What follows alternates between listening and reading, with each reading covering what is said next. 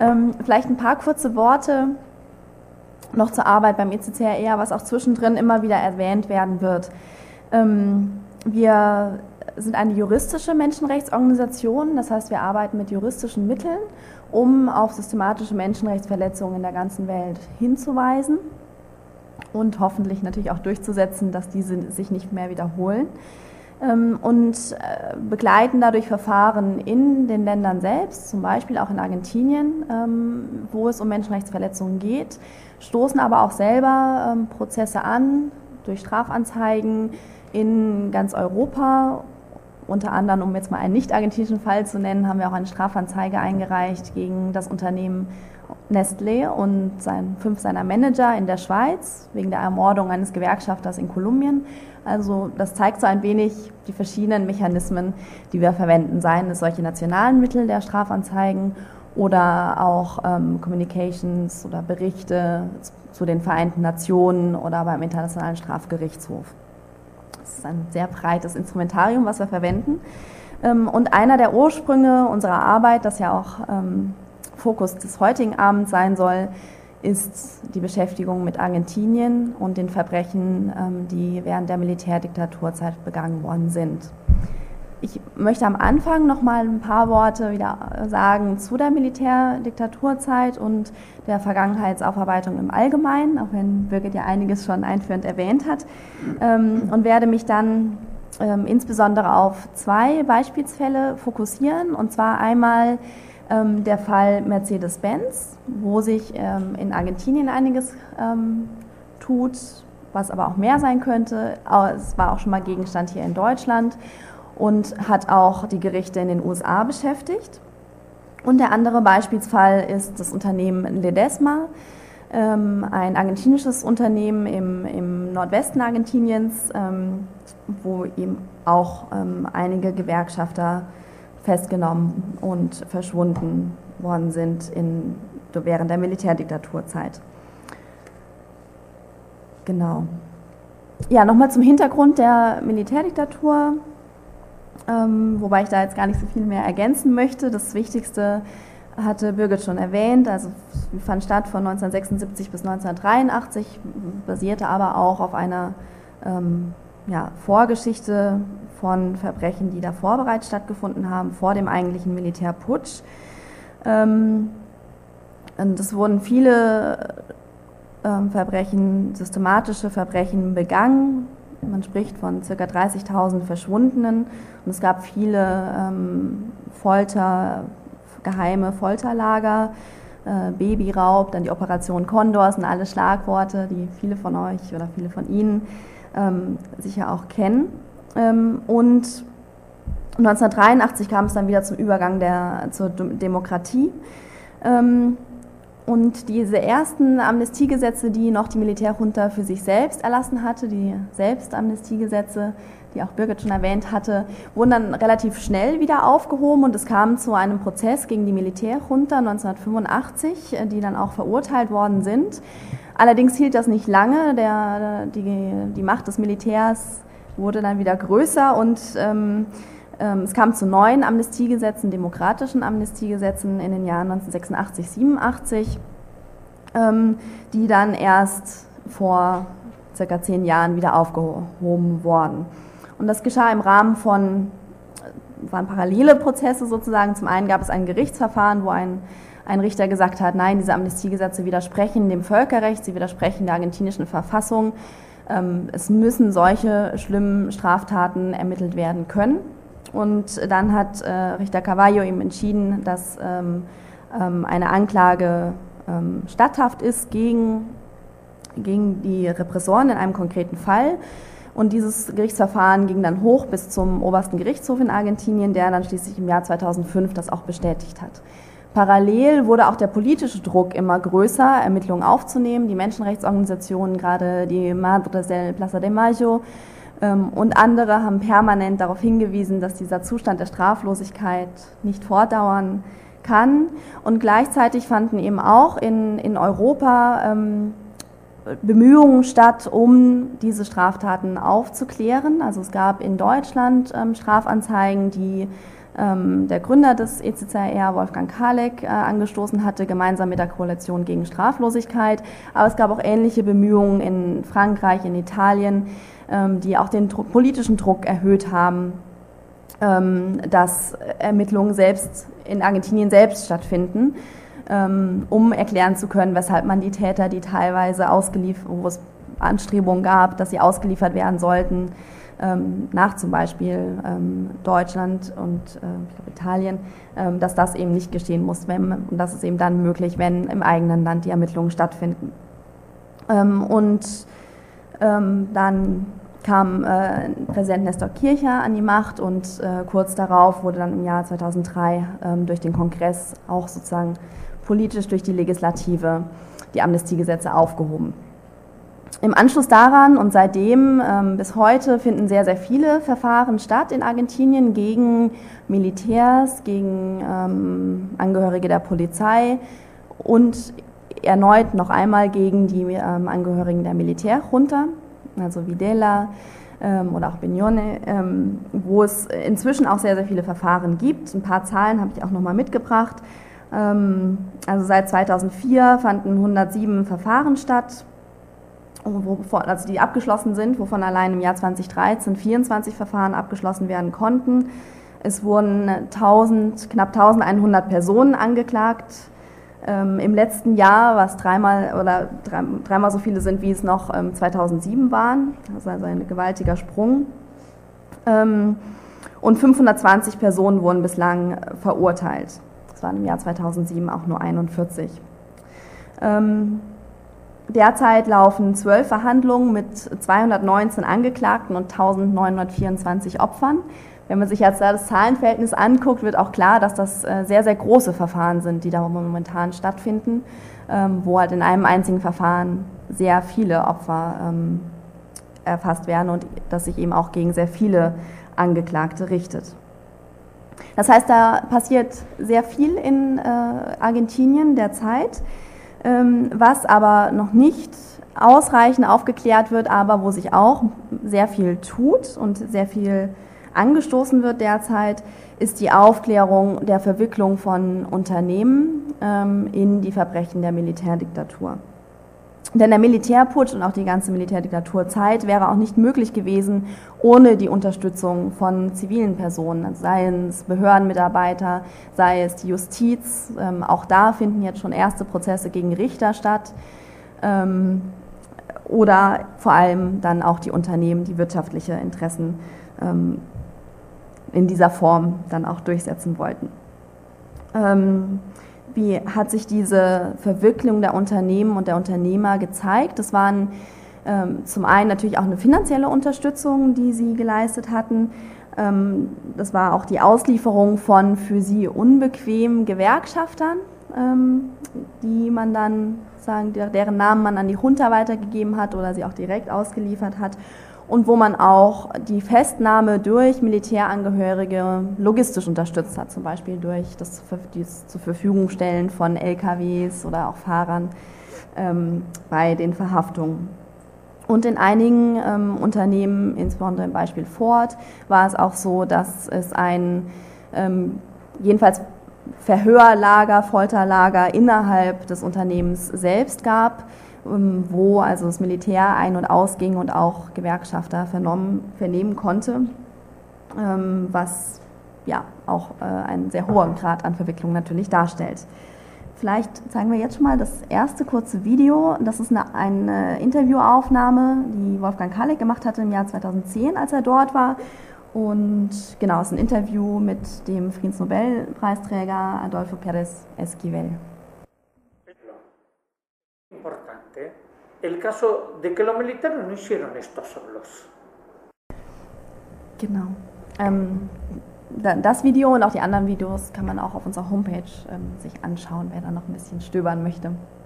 Das war ein Projekt im Jahr 2010, als Wolfgang Kalek, also unser Generalsekretär und Gründer, ähm, mit einer Filmemacherin ähm, dort war und verschiedene Prozesse beobachtet hat, unter anderem Campo de Mayo, sehen wir gleich noch einen Auszug, und ein paar Interviews geführt hat. Genau, aber zum ersten konkreten Beispielsfall, um nach den ganzen ähm, abstrakten allgemeinen Einführungen ähm, zum Konkreten zu kommen. Ähm, möchte ich den Fall Ledesma vorstellen. Ähm, also Ledesma ist ähm, ein Zuckerunternehmen im Nordwesten Argentiniens, in Jujuy, das da auch der wichtigste Arbeitgeber in der Region ist. Ähm, und äh, schon vor dem Militärputsch bestanden sehr enge Beziehungen zwischen dem Unternehmen, dem Unternehmenschef und dem Militär und der Polizei in der Region. Und als es dann zum Putsch kam, haben die sich noch intensiviert. Ähm, also auch schon vorher wurden auch ähm, Gewerkschafter oder mit ähm, dem Sozial Sozialaktivisten schon festgenommen und verschwunden gelassen, die mit dem Unternehmen Ledesma in irgendeiner Form ver verknüpft waren. Und mit dem, mit, mit dem Militärputsch ähm, erhöhte sich dann auch die Zahl der, der Verhaftungen und Festnahmen. Insbesondere kam es zu der sogenannten Noche del Apagón, die Nacht des Stromausfalls. Ähm, da muss man wissen, dass Ledesma in der Region ähm, auch dafür, oder in, da in, in, dem Ort auch dafür zuständig war, ähm, die Elektri Elektrizitätswerke oder jedenfalls eines zu betreiben ähm, und äh, es so dann auch wohl zu den Stromausfällen kam. Und in dieser Nacht ohne Licht ähm, vier, circa 400 Personen festgenommen worden sind, ähm, in der Mehrheit eben auch Angestellte und Gewerkschaftler von Ledesma. Das war dann im Juli 1976. Ähm, und die wurden, kamen dann viele von ihnen in, in das geheime Folterlager El Guerrero, wo sie viele auch ähm, alle gefoltert worden sind und 55 von ihnen ähm, sind verschwunden. Ähm, und auch noch andere Arbeiter, ähm, Gewerkschafter wurden jetzt nicht nur in dieser einen Nacht, sondern auch im Laufe dieses Jahres 1976 und im folgenden Jahr noch festgenommen und gefoltert. Einer von ihnen, zum Beispiel Luis Aredes, wurde auch festgenommen und dann im März 1977 wieder freigelassen, aber zwei Monate danach wurde er erneut festgenommen und ist seitdem verschwunden.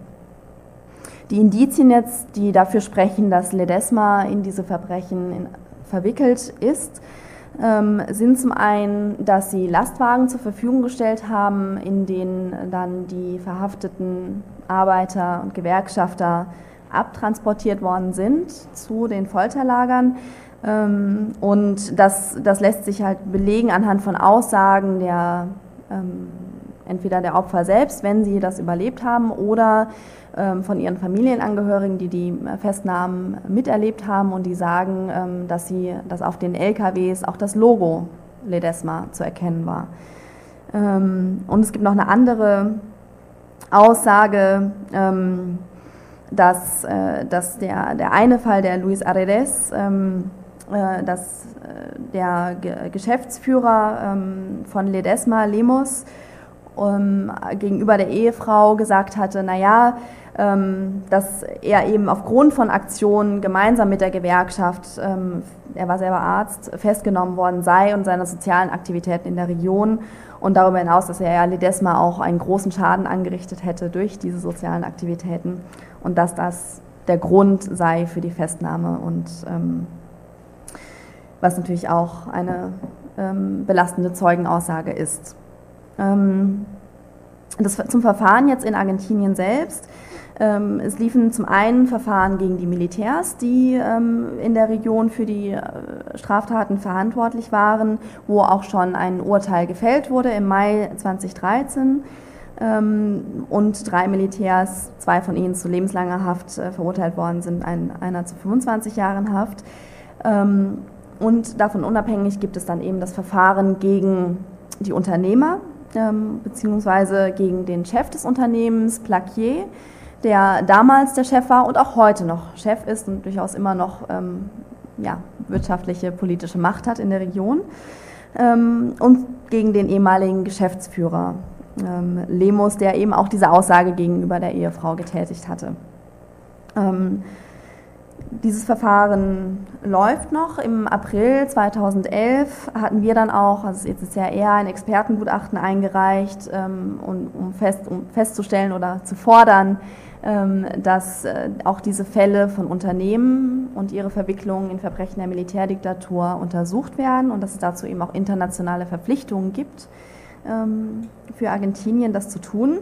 Äh, und ähm, im Frühjahr 2012 hat dann die Staatsanwaltschaft angefangen, auch diese Verdächtigen ähm, zu vernehmen. Also Plaquet und Lemos wurden dann vernommen und die Geschäftsräume durchsucht des Unternehmens, wo unter anderem auch Spionageberichte gefunden worden sind, wo, wo klar war, dass das Unternehmen offensichtlich ein Interesse daran hatte, was die Aktivisten damals, das war auch noch teilweise vor dem Putsch gewesen, ähm, und aber auch in der, in der Jetztzeit, ähm, was sich da an Demonstrationen etc. tut. Im November 2012 hat dann ähm, der Staatsanwalt ähm, Anklage erhoben und äh, zwar gegen Plaquier, weil er eben angeordnet haben soll, dass das Unternehmen LKWs zur Verfügung stellt und gegenüber seinem Geschäftsführer Lemos, dass er eben diese LKWs dann auch tatsächlich zur Verfügung gestellt hat. Ähm, in dieser Anklageschrift, das, da funktioniert das argentinische äh, ähm, Strafverfahrensrecht ein wenig anders als hier in Deutschland, muss dann immer nochmal überprüft werden durch den Richter und der ähm, der hat dem auch dann zugestimmt und dann ging das Ganze nochmal an ein Gericht, an ein höheres Gericht und das hat jetzt im, äh, am 23. August 2013 diese Anklage bestätigt. Und das ist jetzt ähm, der Zwischenschritt, ähm, nachdem jetzt auch Gerichtsverhandlungen aufgenommen werden können. Also das ist jetzt eine der Erwartungen, die in Argentinien gehegt werden, dass im Laufe des Jahres 2014 damit begonnen werden kann, hoffentlich, dass das auf den auf den Verfahrensstand von, von tatsächlichen Gerichtsverhandlungen gehoben wird, das Verfahren. Ähm, genau, vielleicht mal kurze Zwischenfragen, also Diskussion würde ich gerne vielleicht für später uns aufheben, aber wenn jetzt Verständnisfragen sind, beantworte ich auch gerne dazwischen. Aber sonst mache ich auch gerne weiter. ja? Natürlicher.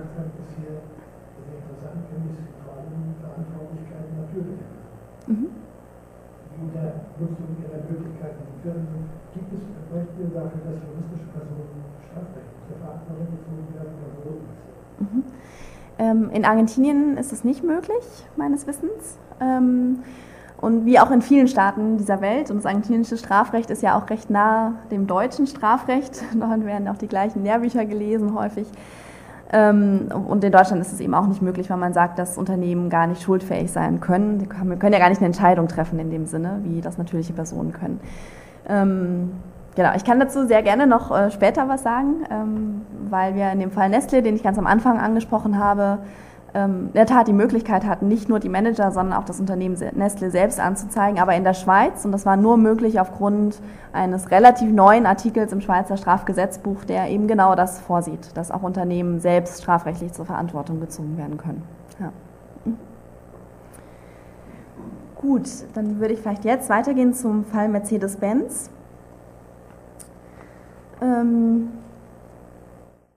da wurden 17 Arbeiter festgenommen, von denen 14 noch heute verschwunden sind, ähm, also mutmaßlich ermordet worden sind. Ähm, auch dort gibt es oder dort gibt es eine Vorgeschichte, dass im Oktober 1975 ein großer Streik stattfand, der dann ähm, mit Hilfe von einer ja, eher offiziellen Gewerkschaft, also es gab zwei Gewerkschaften, eine etwas kritischere und eine die dem Unternehmen näher stand ähm, und dem Arbeitsministerium für illegal erklärt wurde, ähm, woraufhin dann 115 Arbeiter auch entlassen worden sind, äh, worunter auch alle des damaligen Arbeiterkomitees, das den Streik organisiert hatte, ähm, verhaftet worden wurden. Ähm, und nach dem Militärputsch dann bis zum August 1977 fanden diese 17 Festnahmen statt ähm, worunter drei Opfer aber auch fielen, die direkt in der Fabrik festgenommen worden sind. Also nicht irgendwie zu Hause in der Nacht-Nebel-Aktion, sondern in der Fabrik. Ähm, will ich auch kurz nochmal nennen, die drei Namen. Zwar waren das Juan José Martín, der im April 1976 festgenommen wurde, und ähm, Alfredo Martín und Hector Rato, die dann im August 1977 in der Fabrik festgenommen wurden. Und ähm, das ist auch schon das erste Indiz für eine Verwicklung von Mercedes-Benz in die Verbrechen der Militärdiktatur, dass diese Verhaftungen in der Fabrik selbst stattfinden konnten.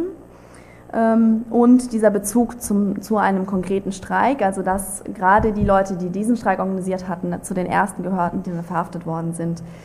Ähm, außerdem erhielt auch die Familie von, von Martin kurz vor seiner Freilassung, er war einer der Überlebenden, die Nachricht von Mercedes-Benz, dass er übrigens zehn Tage Urlaub bekäme, woraufhin sich er und auch die Familie natürlich gefragt haben, woher wissen die, dass er freigelassen werden soll. Wir wissen noch nicht mal, wo er und ob er inhaftiert ist. Ähm, und ähm, es ist wohl auch so, dass der Fabrikmanager Tasselkraut im, im Nachhinein dann gegenüber ihm auch zum Ausdruck gebracht hatte, dass er von der Festnahme wusste. Ähm, eine Kernrolle spielt äh, bei der Belegung der Verwicklung von Mercedes-Benz ähm, Hector Ratto, der eben auch direkt in der Fabrik festgenommen wurde und der auch als er verhaftet war, ähm, noch eine Reihe von Verhaftungen von, von Kollegen bezeugen kann, von Gewerkschaftern, die eben auch illegal verhaftet worden sind und gefoltert wurden. Ähm, und er kam auch, als er noch in der Fabrik war, auch mit, dass der Fabrikmanager Tasselkraut selbst, also sozusagen höchstpersönlich die Adresse eines der, einer der Gewerkschafter eines Kollegen an die Polizei weitergab. Ähm, außerdem wurde einer der, der Folterer, ähm, einer der Repressoren, der in, in, der Polizeistation arbeitete, wo viele von ihnen zuerst hinkamen, ähm, dann auch 1978 plötzlich Sicherheitschef von Mercedes-Benz, was auch ein interessanter Zufall ist. Ähm, und Mercedes-Benz zahlte auch den, oder einigen der Hinterbliebenen jahrelang eine Rente, was ja zumindest auch eine Art Anerkenntnis sein könnte. Ähm, zu den verschiedenen Verfahren, und hier habe ich es ja schon am Eingangs erwähnt, dass es da in drei verschiedenen Ländern Verfahren gibt oder gab. In Deutschland ähm, wurde das erste Verfahren angestrengt, eben durch eine Strafanzeige von, von Wolfgang Kalek und der Koalition gegen Straflosigkeit in Nürnberg im Herbst 1999. Die richtete sich damals sowohl gegen die äh, Mitglieder der Militärjunta, Videla etc., als auch gegen äh, Tasselkraut, den Fabrikmanager. Ähm, das Verfahren wurde dann allerdings im Jahr 2003 geschlossen, weil die äh, Staatsanwaltschaft meinte, es gäbe nicht keinen hinreichenden Tatverdacht, um da weiter zu ermitteln. Mm, und ähm, zu dem Zeitpunkt ähm, gab es dann auch schon eine Strafanzeige in Argentinien. Da hatte sich ja dann schon ein bisschen abgezeichnet, dass sich was tut, dass mehr aufgearbeitet werden sollte. Also im Oktober 2002 haben dann die Angehörigen auch da nochmal eine Strafanzeige eingereicht, nachdem das vorher in den 80er Jahren nicht möglich war.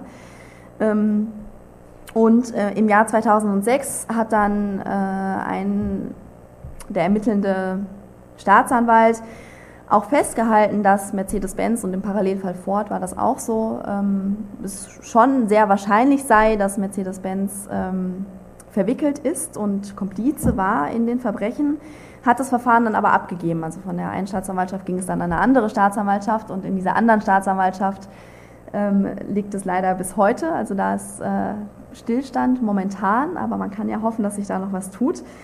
Ähm, aber immerhin, in, in, ähm, einige der Opfer wurden dann von dieser einen Polizeistation und andere Folterlagern ähm, auch nach Campo de Mayo verbracht, ein, ein sehr großes ähm, Folterlager.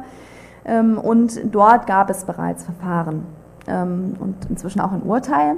Aber vielleicht können wir im Rahmen dieses Verfahrens, hatte nämlich dann auch der Hector Ratto ausgesagt, der ja auch Kern, Kernzeuge für diese Punkte ist. Und mit ihm habe ich auch ein Interview mitgebracht, das wir vielleicht kurz zeigen können.